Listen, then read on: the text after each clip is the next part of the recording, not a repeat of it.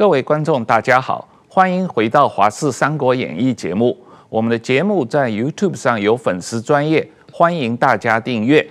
上海封城举世瞩目，人间悲剧不断发生，但是习近平为什么要这么做？我们今天特意请了明居正老师来跟大家探讨这个问题。明老师你好，呃，主持人汪浩老师好，石板老师好，好，各位观众朋友大家好，石板先生好。那我们先看一段短短的新闻片。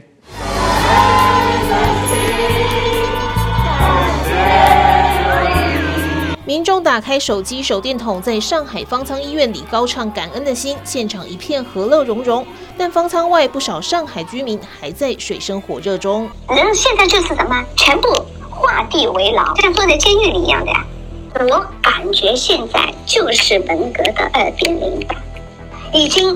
切切实实的来到了我们的身边。民众匿名爆料指，上海市政府有时预告要短暂解封，隔天又临时反悔。民众困在家中已经二十多天，久久外出采买一次还得排队好几个小时，宛如大型群聚。加上菜价飙涨，一包冷冻水饺已经飙到两百人民币，合台币超过九百元。海南啊，有一首民歌唱过：“久久不见，久久见。”久久见过，还想见。然而，在疫情严峻之际，习近平人到海南岛视察，宣布中国已建成全面小康社会，要把所有精力都用来让老百姓过好日子。不过，这种话让上海民众听到，恐怕只是火上加油。明老师，哎，这个 Omicron 在中国。现在是全国在流行啊，那当然上海最近非常的严重。呃，习近平坚持一个动态清零的政策，所以呃，整个对上海进行了非常严厉的封城啊，这已经有两个多星期了，呃，而且好像还没有什么时候解封的这个确切的时间表。这种情况，呃。对整个上海的民生和经济有很大的打击，当然对中国整个经济也都非常巨大的打击啊！你觉得为什么中国政府要这么做？习近平为什么一定要通过封城、动态清零，采取这么大的这个损害经济的措施？呃，当然这事情讲起来有近因跟远因两个方面了。我先说说，就是我朋友前阵子上海传出来那个讯息。他那个时候我就不说什么地方了。他那时候就是，呃，他临时接到通知说，他们这边呢好像都几个都就是有确诊或有反应，然后就临时要拉去那方舱医院，就就譬如他就上了车了，上了车之后呢，好像去了几个地方啊，都说满了，对，都进不去。那就我觉得奇怪，照理说你。你说这种风控那么严密，你这个这个协调这么好，你应该知道说哪边有空位，哪边没有空位，你怎么跑跑到四个地方，到最后才找到地方说要住进去？住进去，他要要进去，他吓坏了，一路走过去的，那叫做方舱医院根本还没盖好，是，就还还在还在这个新建当中，路上看到很多的工程垃圾什么的，就一路走进去，然后呢穿白大褂封的密密麻麻，把他带进去之后呢，走进去之后呢，那是。我忘了是几楼啊？那层楼那边墙还没封，嗯，走进去那边还看的是空的了，然后进去就开始这个分配，呃，有的床位是有一个像那种凉椅那种斜的那种斜躺的床，有的就连那个床都没有，那你得自己打地铺，然后就住进去了。住进之后呢，也没有说什么时候来看了或干什么，就告诉说反正你们在那等着就是了。然后说那什么时候来做这个核酸？他说我们不做核酸的，嗯，你就在那等着。那他现在怎么办呢？他这样子，你有带药你自己吃，呃，没有药你就喝白开水，等到自己好。那如果等到说这情况严重，我们就把你拉到哪边去，然后在那边去治疗什么等等。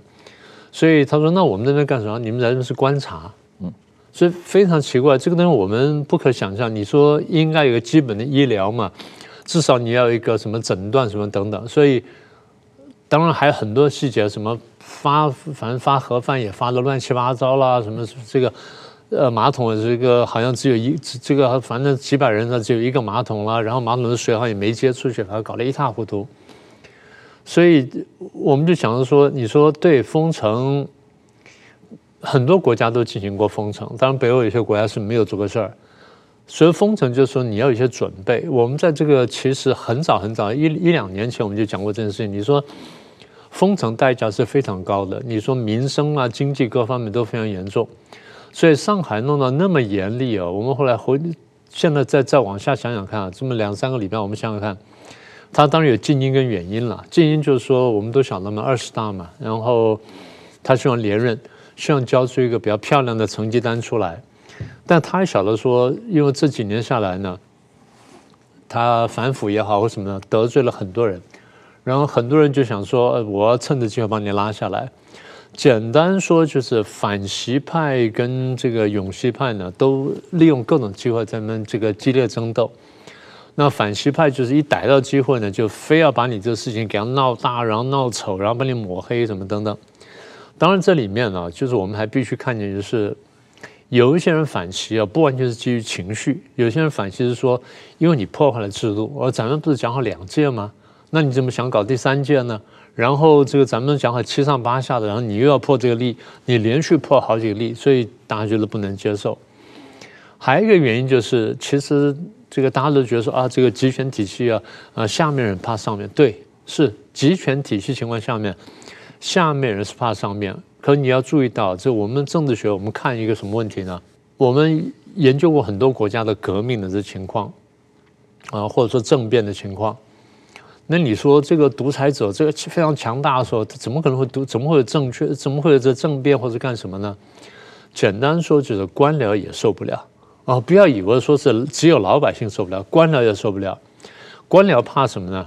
官僚怕一个就不可预测的领导。然后官僚怕一个就是不受约束的领导，官僚最好就是我们事情都是什么事情都是有一个标准作业程序，有一个 SOP，啊，这件事情咱们就这么干，那事情怎么这么干？然后这件事情上回这么干，那这回还这么干？这事情去年这么干，那现在还这么干？就你经常在那改变的时候，我官僚有点无所适从，官僚会害怕。更何况就是啊，如果我做出事情不合你意的时候呢，那惩罚非常严厉，而惩罚是不可预测，嗯。在我们为什么常常讲说民主法治比较好？在民主法治社会里面呢，老百姓也好，官僚也好，他对于说我事情该怎么做，做到什么程度，做错了罚到什么程度，我心里是有谱的。那也就是说，我最多做对做错，然后我做做好做坏，我心里想说我最坏到什么情况。现在第一呢，你让我不晓得我什么事情是做对做错；第二呢，不晓得惩罚有多严重。第三就是我不晓得做下去之后到底标准在哪里，这个是最最大的问题。所以这个是一个近因，近因就是说官僚们呢也不晓得怎么办，然后呢，习近平也害怕官僚。简单说，到了这种情况的时候呢，大家互不信任。好，这是第一层。第二层就是，如果从比较远的来看呢，我常常讲我说，共产党像什么？像黑帮。黑帮呢，就是大家就是靠武力、靠暴力、靠什么？然后你说他们有权力斗争，对他们有权力斗争。然后黑帮也有权力斗争，你们不常看到那些什么黑手党或者什么？对，教父。然后教父这些，然后进来，大家家族怎么开会？看那边突然拔枪，啪啪啪，把人家都杀了，然后我就变老大了。共产党的某种意义上，当然不到那么激烈，但是其实呢，有的时候也这样子，也跟着差不多，抓四人帮啊，抓胡耀邦什么，其实都是这么准备着的。所以你说他有权力斗争，对，但每一个国家都有权力斗争。民主国家权力斗争比较制度化，大家比较晓得说，哦，四年之后要选举的时候你就要斗我了，哦，五年之后要改选的时候你就要斗我了。所以那个时候开始准备，平平常当小心翼翼的应付，但到到那时候全力准备。黑帮里面是没有没有制度的，就是什么时候要斗你，我随时随地就要来斗。第一呢，斗争底线非常低。啊，你说我们用文宣斗，用什么斗什么？虽然不实现，可能用枪斗和杀你全家。这第一点。第二点就是斗争那个结果非常残酷，它全有或全无。你斗赢我什么都有，你斗输了什么都没没有，连连命都没有。好，那现在你不是说你负责吗？这个呃防疫的问题也是你一个人整个策划的，然后这个呃全权负责的，然后这个全亲自督导什么等等，那你就负责任。为什么？因为我们真的怕你这个人，你这个你的领导干了这这八九年下来，我们 心惊心惊肉跳，我们不晓得你下一步干什么，所以现在就是静音来说呢，有这些具体的事情，原因就是这个结构呢，你破坏到就是我觉得我难以忍受。其实大家晓得，呃，中国人对赫鲁晓夫算比较熟，台湾人对赫鲁晓夫是没什么了解的。大家觉得说啊，他长得很丑啦，什么等等，其实不是的。赫鲁晓夫在苏联历史上是一个很大的改革者。那为什么这么改革者会被推翻呢？因为他破坏了官僚对制度的期望，就在这里。所以不要有的时候改革一定是好的。习近平也认为他是改革，可他改了很多东西呢。官僚觉得说你好像把我们带人的方向有点怪怪的。那前面讲的制度叛逆是说，呃，讲好说十年你就是你就得下来。现在你要破坏制度，我不想你往下怎么怎么走。所以有些人是出于维护共产党，有些人出于说推翻共产党呢，大家去讨厌习近平。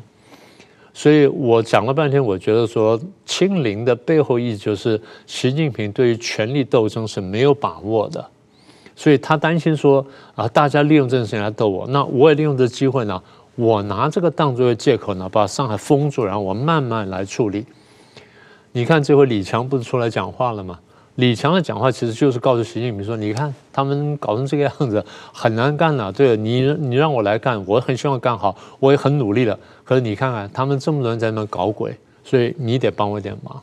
那我觉得就是近因远因呢掺杂之后呢，导致他的权力斗争的恐惧。”所以走到这一步，是这个呃，刚才你有提到这个，对于防疫，习近平是亲自指挥、亲自部署啊，他吹牛都是他自己这个一手策划的啊。不过，这个上海封城到现在已经快三个星期了，习近平还没有去上海啊。习近平跑去海南视察了。这石板先生，你你注意到这个事情？习近平很怕死啊。武汉封城的时候，习近平也不去视察，等武汉完全控制好了，他过了两个月才去嘛。啊，现在上海封城了，上海习近平做过市委书记的，他也不去视察，跑去海南视察了。他为什么这样？我觉得这个中国这个政策啊，从我我从两个角度看这个问题啊，一个是共共产党的威信的问题，一个是习近平的能力的问题。一共产党的威信呢，是问，因为中国啊，它是首先用政治手段把武汉封封城封完了之后呢，他自己说明说成功了。然后呢，二零二零年的十月开了一个庆功表彰大会，这个我们已经战胜病毒了。然后一个个的颁奖嘛，像钟南山颁奖。然后呢，习近平呢自己是亲自部署、亲自指挥的，打赢了这么一场仗。然后他在全国到处的讲呢，就是我们战胜了病毒。他们天天相反的，美国那么失败。这个人民日报你看天天说嘛，那个川普大笨蛋，拜登老笨蛋，你根本搞不定病毒。你看我们这个有英明领袖指挥的，一路上拳头到下面一直在学习他的文件。当然这两年之中呢，病毒发生很大的很大的变化，全世界。的应对病毒的方式都有很大的改变嘛？我们看台湾是最明显的嘛，但是不行啊，他们的笨蛋啊，我们是最聪明，我们不能学习笨蛋的嘛。他们都是失败的，他们连抄作业都不会，我们的作业让他们抄，他们都抄作业都不会，天天在这么讲。其实，在整个的中国这两年防疫之中啊，中国国内有很多人其实就提出了，比如说与病毒共存的想法，等等，就是说，其实有很多人对共产党这一套这个。怎么防疫的方法手段是提出质疑的，有一些专家，但是说呢，过去说有人，我好像在哪里看过，提出与病毒共存要抓起来拘留的，你不能挑战的，这是我们的绝对政策。但是到今天突然间病毒这个出事了以后嘛，他没办法学习外国的了。我自己说了两年，吹牛吹的我脸上都磨磨粉磨好了，现在只能按我自己的土办法、老办法来解决，证明我们的社会主义优异性。我觉得他这个是面子上，因为共产党它叫什么呢？我们就看到的是永远光明、伟大、正确。对，我们永远正确嘛，我们不可能犯错误。所以说呢，我们做法一定正确，这个是他的局限。而且他如果他改变了他的威信。共产党的威信，包括习近平的威信，都会受到一大很大的挑战。我觉得这这是一个他封城的原因。另外一个原因呢，我觉得是习近平的能力，因为习近平啊，这是学习毛泽东，而且习近平呢，他受的教育是初中二年级为止，而且是在中国文革期间嘛，所以对自然科学基本上是没有概念的。虽然他是清华大学的化学系毕业的，但是他根本那个什么不懂嘛。这更是完全学习毛泽东。毛泽东他讲的那一套嘛，叫人定胜天嘛。对，是我们一定是只要有困难是什么？要下定决心，不怕牺牲，排除万难去争取胜利嘛。只要我们有决心，我们一定能打赢的。所以这次嘛，他们就我看很多宣传片，你知道吗？我们已经向病毒发起总攻，对不对？我们见到病毒见一个杀一个，都是用这种逻辑来思考问题的话，他真是认为可以，只要我们下定决心。我们就能一定能战胜病毒的，所以这这种是等于非理性的一种呃概念，在他身上。所以说，当这个中国的最高领导人他是一个非科学的、不理性的领导人的话，而且在这集权状状态是下面一群人专门陪顺着他说话嘛。所以说，他认为这上海还是呃一定能胜利的。就是他认为，我们你如果说防疫失败，那是你没有下定决心，你是决心下的不够，就会出现这么这么一种状况。但是同时呢，他又非常害怕。你看，就是首先这个疫情开始之后，习近平再也没有出过国嘛。对，而且两年半没出国了，基基本上外国的人也没有见过，外国领导人很少。普丁了，他有见过啊？对对，很很少见嘛，见面也是离得很远嘛。所以你看，普丁跟人见面都是离好几个桌子，离好几米远嘛。他们都是非常非常那个怕死的，而而且我认为习近平应该没有打疫苗，他中国的科兴他也不放心，外国的他也不甘心打。我认为他还没有打疫苗，所以碰到这种事他一定会躲得远远的。是他好像从来没有正式确认过他打过疫苗。或者打过什么疫苗都不知道哦。这个明老师刚才石板说的这个，我觉得很好。就是最近这一段时间或者这两年多，中国官媒把防疫政治化说成是两种意识形态、两套政治制度之间的竞争，甚至是两个文明之间的竞争啊。所以，呃。中国的这个呃意识形态的优势啊，政治制度的自信、文明的自信，在这样一种大帽子的情况下面，习近平底下的人、底下的官僚就没有办法向他报告实情，这是一种可能。另一种可能就是，就像刚才我们有谈到，习近平可能自己真的被自己的宣传骗了，他自己相信他自己讲的这一套了，就是就这这两种可能都存在嘛。都存在。我觉得，在一个这个专制体制下，这个因为我们都看的比较久了哈，专制体制有比较大的问题，就是说你下情能不能上达的问题。我讲个具体例子哈，多年前有回我去，应该是去南京开会，然后那个反正招呼了几天，那有一大概差不多七天吧，然后有一个那个。台办的一个小小朋友呢，就专门负责招呼我们。他他真的叫知台派啊，真的非常了解。因为我们到大陆之后呢，就看不到外界的讯息。那时候手机还不发达，所以看不到外界讯息。所以每天就靠他告诉我们说外界发生什么事儿。因为为什么？他可以每天看十份台湾的报纸，啊，大报小报他全看完了。然后他就每天告诉我们啊，发生什么事，什么事。然后那时候台湾快选举，他就把选情告诉我，我们就很紧张的问了什么等等。后来我有一天我说：“哎，我说小吴啊，你这个你对台湾很了解啊？那我说那为什么你们对台湾政策错到这么离谱呢？”后来我说：“难道你不写报告？”他说：“我写报告啊。”他说：“我我说你就这么你陪我们这么几天，就算不用每天写一个完整报告，你每天总得报一点事儿上去，然后最后你有一个大报告嘛，对不对？”他承认他有个大报告啊，就每次接待个团，你要把那个团报告一下。好，那我理解。我说，那可是，可是你们那个领导，我跟他聊天，就是发现说他对台湾不够了解啊，跟你差很远啊。我说你对台湾很了解，那个年代哈，我想你们大概都还有点记忆，在大陆官媒上面呢，分析台湾呢是用阶级分析，嗯。啊、哦，台湾的有产阶级跟无产阶级怎么斗争，什么等等，我们这完全对不上好。台湾什么蓝绿之争、党派之争，你们还在搞什么工人阶级、无产阶级什么？我说根本对不上号，我就笑。我说，哎，我说可小吴你讲的很好啊，你讲的都是我们台湾人，都就用都用蓝绿用党派，然后用地方派系来分析，很准确啊。我说难道你不写报告？他写报告啊。啊，我说我想通了。我说你报告交给。就是这个第一天来接待我们那个你的那小组长对不对？啊，对，我那小组长往上报对不对？然后他说对，我上去之后要一层层改，对不对？他笑笑不讲话。我说那最后是谁负责要把那个报告定稿呢？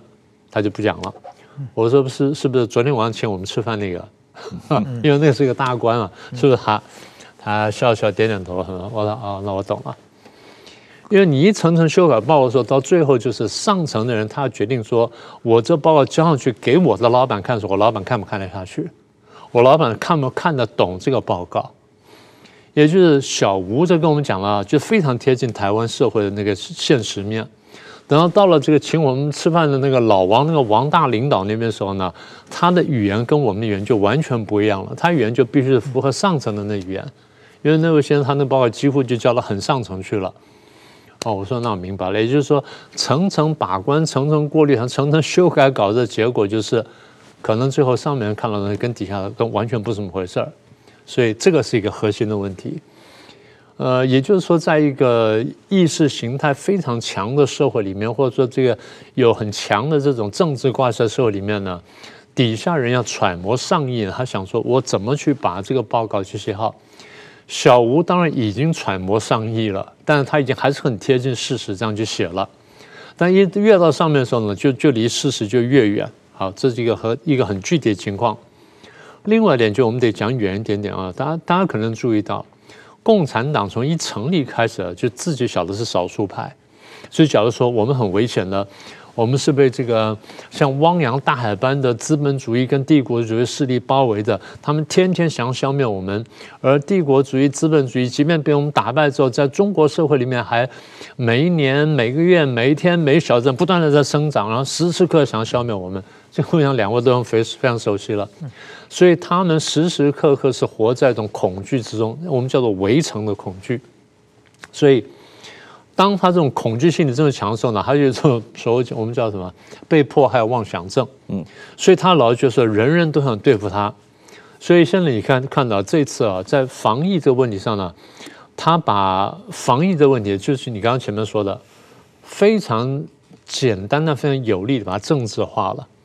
我们看起来是一个公共卫生的问题，那唯一牵涉到政治，就是说你用政府用什么样的政策来处理这个公共卫生问题？也就是说，你有个公卫政策，这个公卫政策符不符合现实，符不符合科学，不符不符合医学，然后符不符合这种全球化的社会底下这种这种氛围？然后我们怎么台湾怎么跟国际社会交流啊？怎么去做生意？怎么去接待观光客、旅客等等？我们考虑这些问题。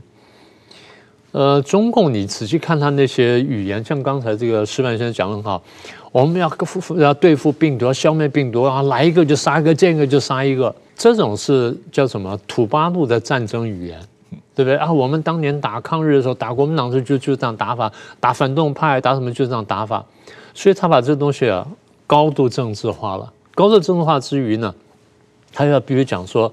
那我们的防疫好在什么地方呢？就像刚刚石板先生所说，我们防疫好在哪？好在制度。制度在什么地方？在于一党专政，在于中国共产党领导的一党专政优于美国或西方的这种散漫无序的民主政治。所以我们战胜了。那我们过去打赢了，所以现在照着办法继续打下去。那么一旦走到这一步的时候呢，你就把这个事情就跟。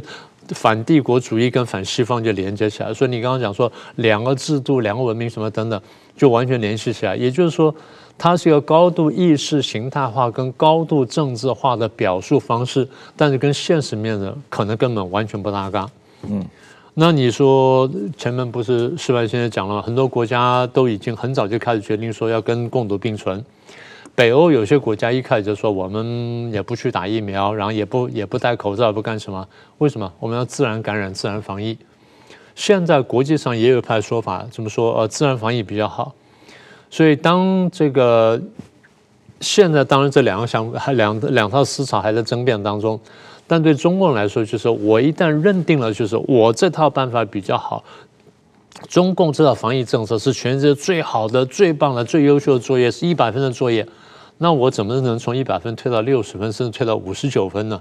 这是不可能的事情。所以你说，一方面就是他，就像我们刚刚说了吧，文宣呢是要骗敌人的。可说久了之后呢，慢慢因为你也用这套方法思维了，所以文宣也骗到自己了。文宣未必骗到敌人，因为敌人慢慢看说你这套说不通嘛，跟这个现实根本联联系不起来，我就不相信你了。可他相信了，因为他只有这套思维。所以当国际社会都觉得说，呃，Omicron 好像没有过去那么严重，然后清零是不成功的，清零是没有必要的，清零伤害社会、伤害经济、伤害民生。可是他已经想不下去了，对他来说就是，如果我不这样下去了，第一呢，老百姓可能造反。第二就是反对派可能会拿这些去攻击我，所以前面你说上海的封城呢，一部分可能是针对反对派的，另外一部分呢可能是针对老百姓来的，所以我看起来是一个比较复杂的一个问题。我看到有一种。评论说法就是比较心理学的角度来评论习近平的这种现在的心理状态，说它是一种认知僵化啊。这种认知僵化不光表现在防疫政策，也表现在经济的，也表现在国安的，表现在香港的各个方面的问题啊。就是说，他相信长期做了这种宣传。大外宣也好，大内宣也好，结果听了太久了，他自己也相信了。他自己相信后，就很难根据不断变化的现实来调整政策。这种状况叫认知僵化嘛。现在我们比较明显的看到的，他这种认知僵化的心理状态，已经影响到他防疫政策的调整，也影响到他当年对于。现在还是对香港政策的调整，影响到他的这个对美关系的调整，影响到他整个决策的各个方面。是因为这个，我们政治学上就把它叫决策科学嘛，就是说我们怎么来做决策。呃，一般人想哦，他这样做决策，其实不是。决策科学看很多东西，最核心就是说，看你是决策机制是什么。比如说，你有一个决策团队，你是一个人决策呢，还是一群人决策？那尤其危机的情况下，有个危机处理小组或危机应付小组，那么这危机小组是怎么决策？所以决策科学讲到最核心的，然后最尖锐那块呢，就是危机处理，就危机的应对。那么决策科学除了谈这一块之外呢，还去看说你的资讯怎么获得，然后你资讯是一个单一资讯来源呢，还是多资讯来源？然后这资讯来之后，你怎么处理这些资讯？然后怎么去对比这资讯？怎么去筛选这资讯？其实我们也做同样的事情。我们每天在看这些新闻的时候，也在判断说这个新闻是真是假。石板先生尤其要决定说这玩意儿我能不能登啊？这次消息来是这个是这个敌台来误导我呢，还是说这个 还是说干什么？他说或者说是人人家也不一定恶意了，就是有些人呢，他想要这个新闻见报，或者说他想要借着这个新闻去诉冤，他就把事情讲的大一点，或讲的多一点，或讲的偏一点点。那你怎么去客观公正的报道？那对我们来说，就是你怎么判断这个事实；而对决策的来说，就是我怎么判断这个事情。所以，呃，一般的人的决策呢，他基本上他有个图像在这里，也就是说，我在做哪一类事情的时候，我拿哪一个图像。比如说，呃，我选异性朋友的时候，我从小到大呢，对看我家里人，然后看我的朋友什么等等，我对异性就有个图像在，我就照这个标准去找。当然不一定完全吻合，但就越吻合就就越贴近我的需求。那么决策者在比如说讲到防疫的时候，他还是他对这疫情有一个认知啊，我认为这是什么样的疫情，然后这事情呢，那我就听底下一些人讲，讲完之后说会有多严重什么等等，然后再来我怎么去应付。为什么我们说他们有一个这个认知僵化呢？共产党一个很大问题就是他们太相信那套意识形态。他们在这个这个做在进共青团，尤其当了预备党员之后呢，那一两年或者几年时间呢，那是非常紧凑的。那一两之内，基本上用大陆话来说叫做脱胎换骨嘛，就是我把你造出一个社会主义新人出来，造就一个合格的这个呃马列主义的无产阶级的唯物论的一一个一个这个党员这么一个人出来。所以你自己是经过非常痛苦的思想斗争过来，一层层层层把你原来扯不符合共产主义想法一个个子去去了去，然后最后把自己要打造成一个符合共产主义标准这个想法，也就是这是你认知外在世界跟认知人我关系的一个图像。这个图像一旦固定之后是很难很难改的，因为我读过很多这些共产党员的这些自述，也就是。有有有英国共产党，然后有德国共产党，然后也有这个美国呢，也有中国共产党。就他们当初怎么参加共产党，怎么样自自我洗脑，慢慢接受共产党想法，最后发现说这个想法完全跟事实不吻合，他怎么样很痛苦的一层层把它剥掉，然后再退出来。今天你说的认知僵化就是这情况，他退退不出来，他进到这个这个这个情境里面去，他用这个图像去思维的时候，他出不来。所以他对防疫，他认知就是这样，就你刚刚说的，他对美国，他认知是这样子；他对台湾，他认知这样；他对谁认知是这样，他很难去修改。我碰到很多，就当前几年来台湾读书那些大陆学生，除非他在大陆就翻墙看很多东西，否则来到台湾之后，他在很痛苦时间去适应。嗯，他当然觉得生活很好啊，各方面都很方便、很轻松、很自由，可他老是觉得说，怎么就跟我过去认知台湾就这么。这么不一样，所以他得一点点去重新去去教育自己。我们讲个最简单例子，不好意思，这讲起来有点尴尬。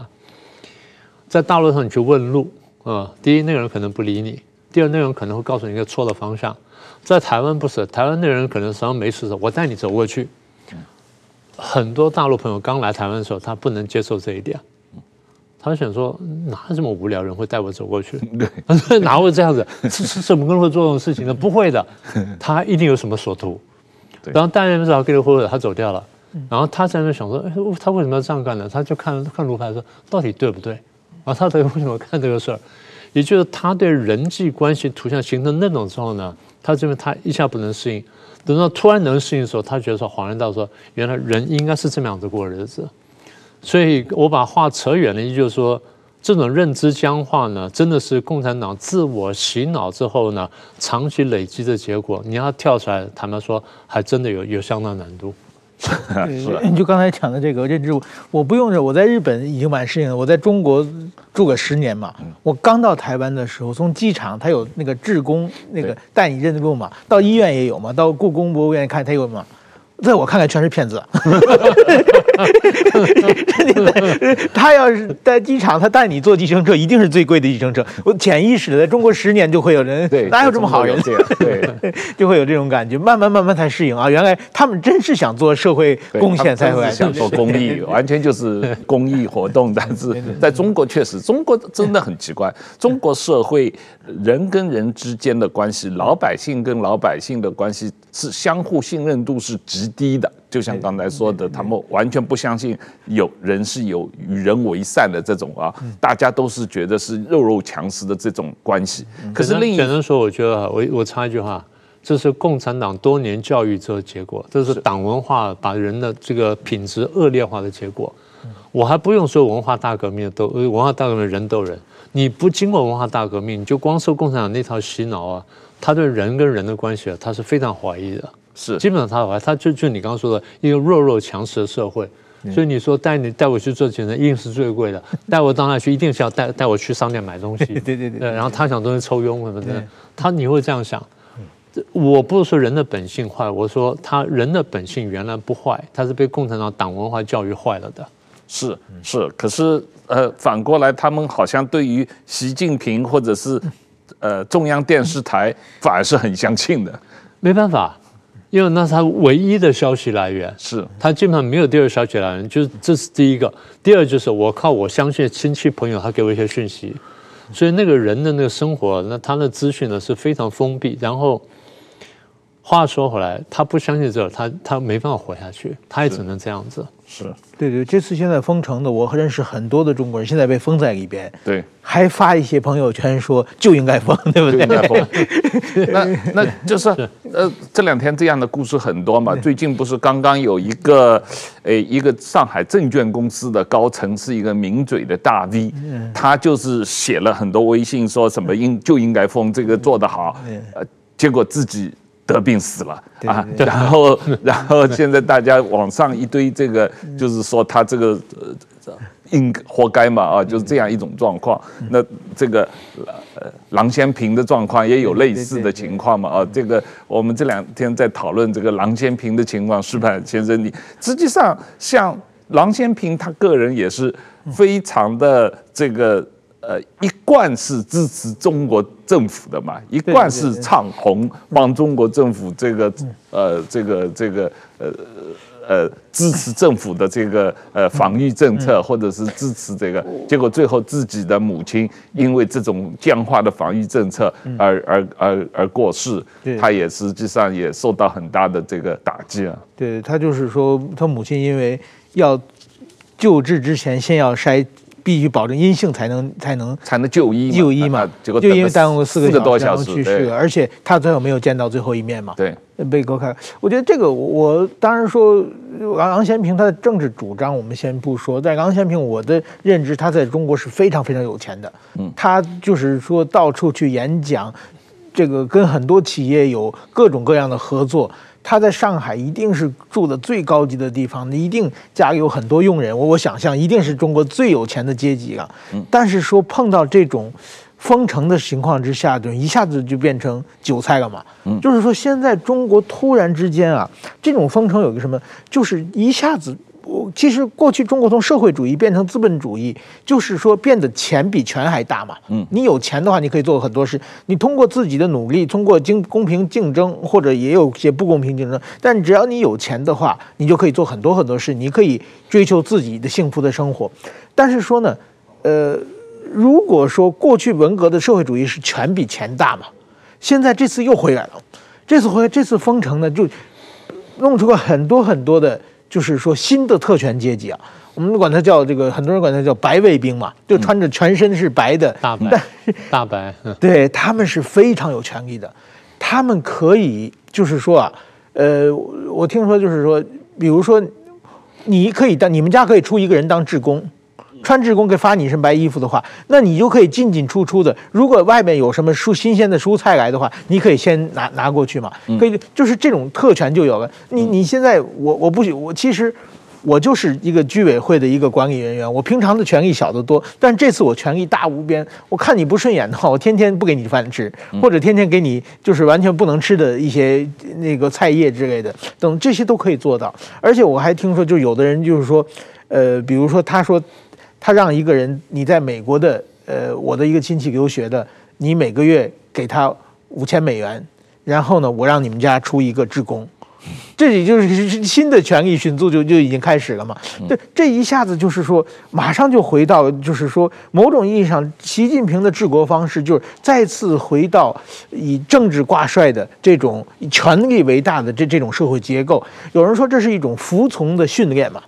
其实，在中国里边，上海是整个中国里边思想最开放的城市嘛。上海的人的话，就是某种换句话说是不听话的嘛。但过去最不听话的是香港嘛，已经搞定了嘛。现在还不听话的是上海嘛。上海我就让你服从，这跟那个我觉得那个猴那个猴山里边猴猴王新选上的猴王一定把别的猴要欺负死，然后让你再也不敢反抗，然后呢，他才能确立自己的地位嘛。某种意义上，我觉得可能他这种从事方法的话，就是有的时候有人说没有必要做的这么过嘛。其实这么过，也就是让大家一种服从的训练嘛。重新回到把中国改革开放三十年以后，大家思想慢慢已经开放的情况之下，让你再回到文革式思维的话，这种上海封城，某种意义上是对他来说是一个非常好的训练。嗯，对，这个确实是一种啊、呃、说法，我觉得也是有道理。前一阵子上海实际上是提倡精准防疫，就是过去两年半在全中国的防疫，呃。各个城市里面，上海是表现最好的，呃，然后也是呃不主张封城的，然后呃做了一段时间的精准防疫以后，甚至上海有一些医学方面的专家也是主张要学习与病毒共存的那种状况。张文宏吧？啊，那但是这次就是。突然之间，习近平派了中央啊孙孙春兰来，一下子一刀切，整个上海两千五百万人封城，到现在已经快三个星期，然后不停地做这个核酸检测啊，这个严格的这个封城的政策，那么呃，某种程度上也是对上海政府的管理能力的一一种打击嘛啊，这个某种意义上也是造成了这个地方的呃呃。官员的管理能力和中央政策的一种对抗的这样一种状况，所以才造成现在这个封城出现这么多问题。因为上海政府的这些官员没有预想到要出现这种封城的状况，所以他们一点准备也没有嘛。因为你看到最早这个记者在问的时候呢，上海上海那个市委出来讲话的时候，他就说我们是没有准备封城的，的确是这么说的。后来封城动作是突如其来而来，对，然后来了的速速度非常的快，那也就是说，就跟原来讲的精准防疫啊，跟什么的精准什么等等，完全不一样。这第一点。第二点就是我很快就接到朋友的一个讯息说。呃，东部战区司令员呢，何卫东进来了，然后兼什么什么防疫小组组长什么的呢。那这事情当然后来没有大张旗鼓的报，但是的确我们看见就是很多地方军队是进来的，然后军队守住了很多地方，这个都就是非比寻常。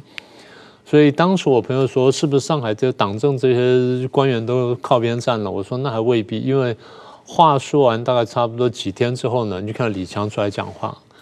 那天也很怪啊，李强是四月初出来讲嘛，然后好像中午这个发了一篇东西啊，当当天晚上又发了一篇，就什么告什么什什么全呃上海市，然后全体党党员同志什么等等之类的，就等于是把那矛盾摊开了，就是说呃中央就要这样讲，你们不能躺倒啊，你们不能拖延了，你们要要打起精神来干呢。那简单说就是你这样喊话的结果就是喊话意思就是说。我们中央下命令，然后我李强这边喊了，就你们还躺倒不干，你们还拖延，你们还不打起精神来，你们赶紧给我打起精神来。在这过去没有这么说话的，你这么说话就是说，这你底下跟我就不是不是不是这个站在一个战线上头，所以这个话说的是说起来是什么意思？简单说就是，一个就是呃李强能力不够，你到上海搞了四五年，就上海人还不听你的话，这第一种可能。第二种可能就是底下有人跟你对着干，顶着你干，所以李强只好把这些摊开来，告诉底下讲说：你们先给我看着了哈，那现在中央已经发话了，你不跟我走的话，那你们就就等着瞧。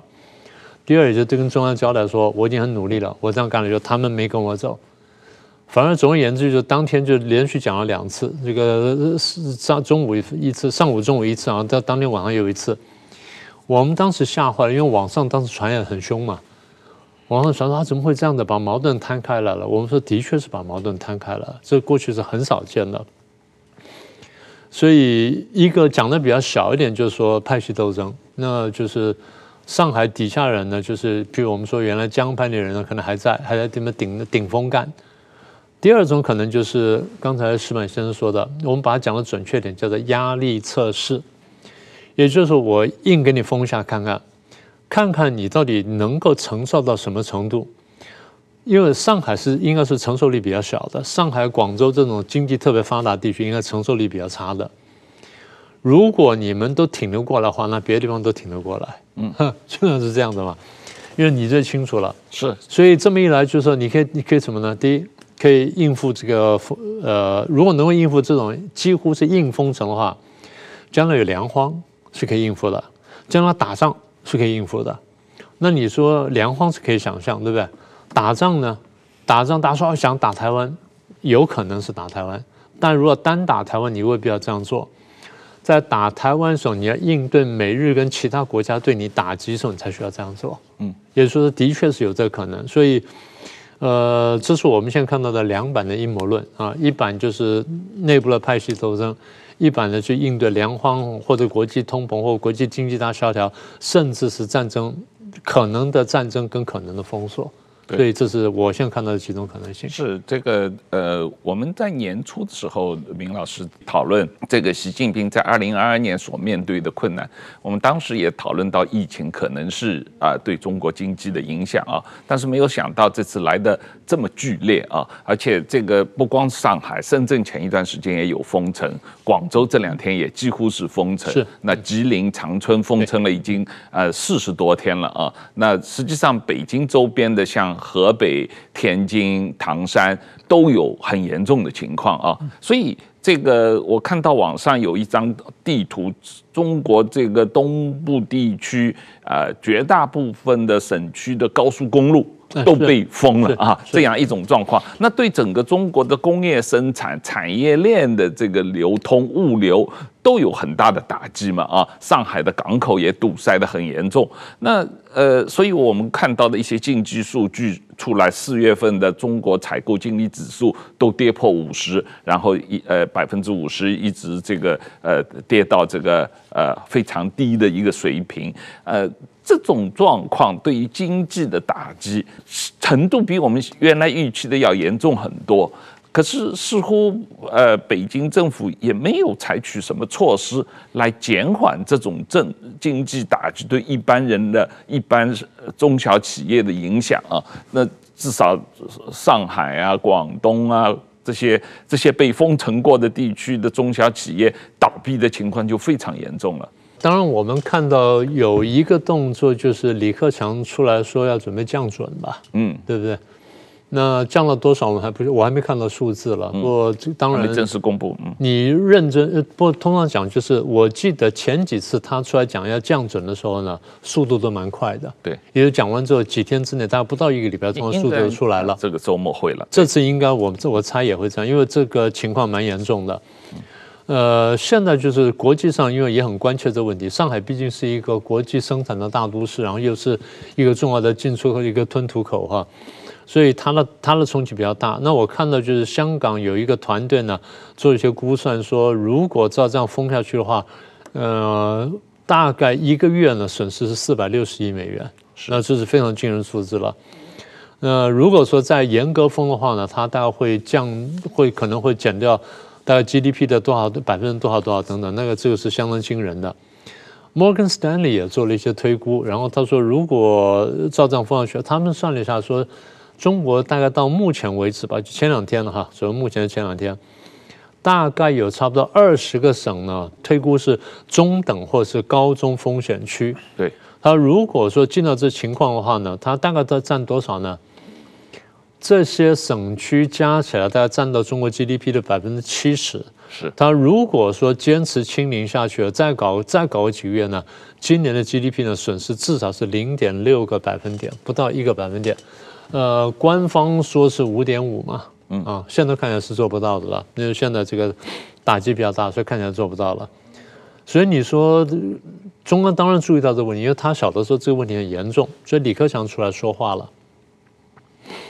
因为原来刘鹤不是要救市嘛，然后呢手段好像也没看没有产生具体效果，然后李克强出来放话出来降准，我们就看他降准降到什么程度。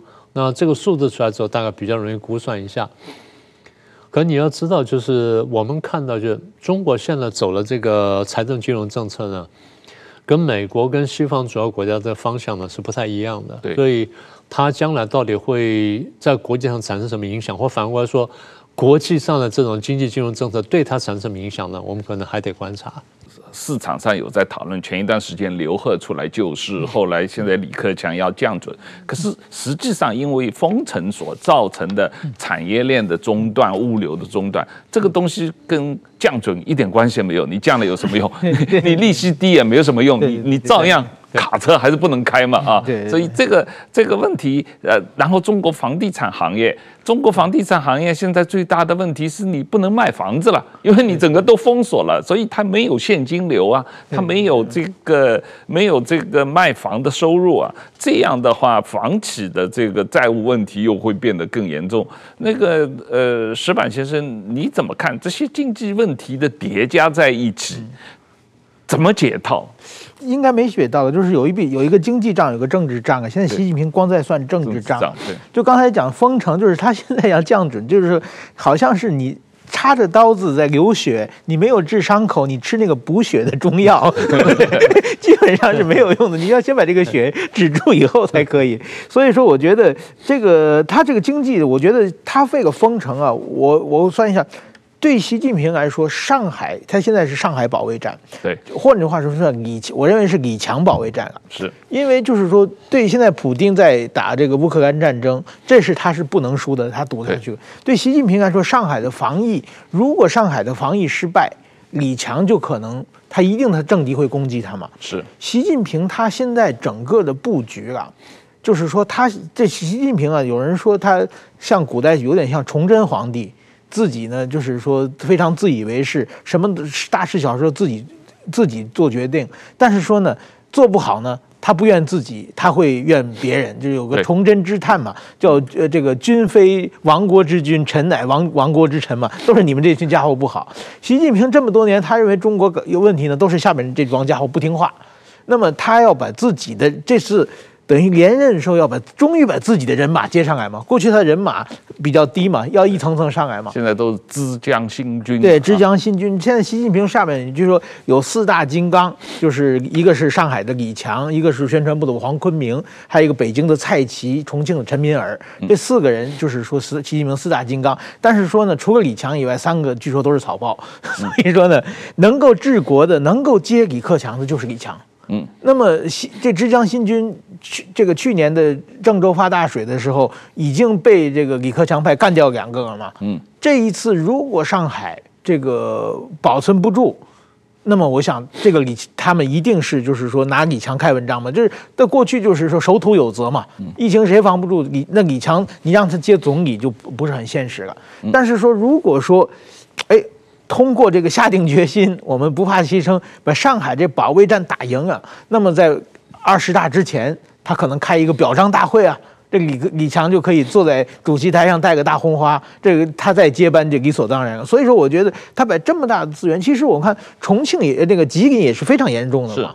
现在主要他把精力集中在上海，其实我我想他要把这上海守住，守住是什么？要守住他二十大接班他的班底能够顺利接班。呃，那所以说，我觉得暂时的经济上面，应该他是在没有考量的。所以说，我觉得按理说，李克强应该应该是说话嘛，但是大家都觉得，那你就愿意玩，就等等你一脚踏空的时候，我们再说吧。应该是这么一种状况。对，那表彰大会前两天要开的，前两天要开的，就临时取消掉了。嗯，哦，你知道吗？因为当时很多人反弹很激烈啊，有有传有传过来说开表彰大会啊，那怎么开得出来呢？对，你在这种情况下，你根本不可能的嘛。对，我就接着那个施万轩的话往下说两句哈。保李强也就是保自己啊，对，对不对？因为你这地方是很关键的。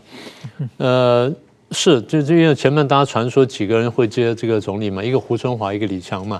我再当然还讲过是陈敏尔了。嗯，对。呃，可是现在你看到，一般来说摆到上海就准备说一路一路往上走的了。习近平当年从这里出来。所以李强，我刚刚讲说，这次把矛盾摊出来，其实等于就是把地方地方上的我们我们跟这个江派他们之间那个矛盾的对立出来了。当然，这这几天你看他连续抓了几个地方上的这些小官呐、什么哪边的这镇长啦、啊，哪边的什么副书记啦、啊，哪边的院长啊，哪边的什么什么集团底下什么人马什么等等。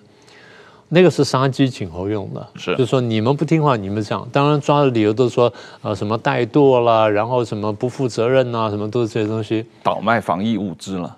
呃，我还没看到那个，我现在看到那几个都是不负责任，嗯、就是那个不做事情不认真呐，然后没有跟着中央去去这个扑上去等等，都这么说的。所以表示说这些事情啊，你说派系斗争不是空穴来风，这第一点。第二点就是，在这个情况下呢。呃，永永习派跟反习派呢都会做文章，因为这的确是一个决战点。十一月如果要开这个二十大的话，那现在到那边就是半年，这半年时间事情可以发酵的。台湾发酵你说这个比较短，大陆发酵比较久一点点，因为它毕竟呢那个权力那个那个权力的图形比较复杂，那牵涉到各个派系，而且我常常提醒大家啊。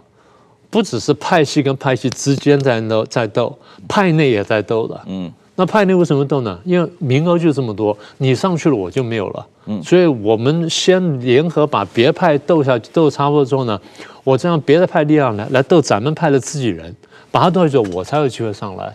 所以他们那个斗争，我常常讲说非常惨烈。那就刚才这个施万先生说的那个事情呢，其实就是从某个侧面反映了这种。呃，所有的问题呢，都可以拿它当做派系斗争或权力斗争的题目跟借口。对啊，跟就刚才讲到这个派系斗争，实际上最近中国网上有流传一个朱镕基上书的九点意见啊，这个他反对领导干部终身制。这个当然我们实际上没有办法确认这是真的朱镕基的意见啊，但是某种意义上也是反映了一种派系斗争嘛。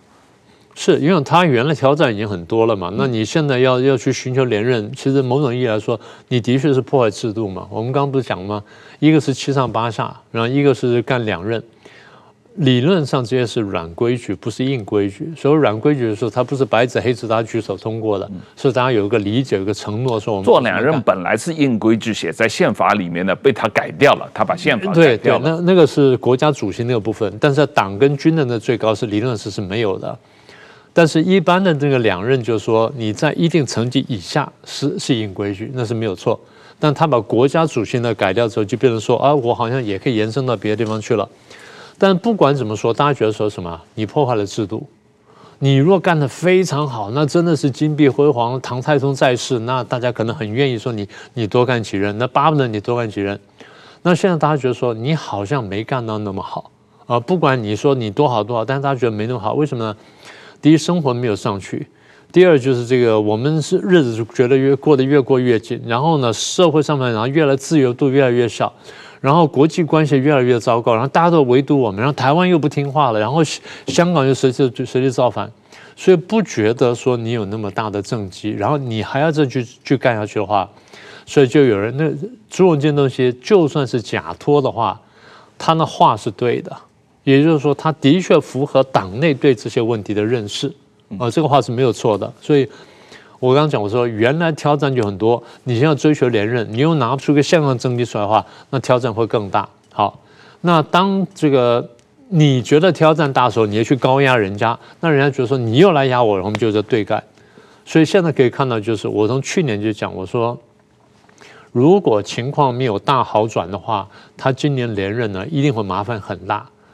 国际上当时我记得说啊，他连任一定没有问题啊什么？我说不是，我说应该变数很多，因为你不晓得后面会怎么样。更何况他现在不是一个一一般的在干第二任，他现在是要突破制度干个第三任，所以那挑战会特别大。所以现在我们看到就是往下这七个月呢，恐怕日子真的不会好过。嗯，好，今天时间差不多了，那谢谢明老师，谢谢石板先生，谢谢，谢谢大家。